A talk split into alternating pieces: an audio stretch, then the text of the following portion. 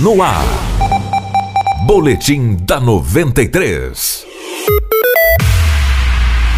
Os pacientes que usufruem do serviço de home care em Sinop podem ser transferidos para os leitos do Sistema Único de Saúde, o SUS. Isso porque o Estado está em débito há pelo menos seis meses com a empresa Qualicare que presta esse serviço em Mato Grosso. A empresa protocolou nesta semana, a empresa protocolou nesta semana pedidos de bloqueios judiciais para tentar receber os pagamentos que não foram realizados. Caso o montante, cujo valor que não foi divulgado, não for pago, deve ou ocorrer a transferência. Além de Sinop, as assistências acontecem nos municípios de Tangará da Serra e também Rondonópolis, mediante contrato firmado com a Secretaria Estadual de Saúde de Mato Grosso, a SES. Ao todo, são 25 pacientes. Em nota, a secretaria informou que uma outra empresa vinha prestando esse serviço na região através de pagamento indenizatório, ou seja, sem contrato, somente para atender às demandas judiciais. Afirmou também que devido a isso, um contrato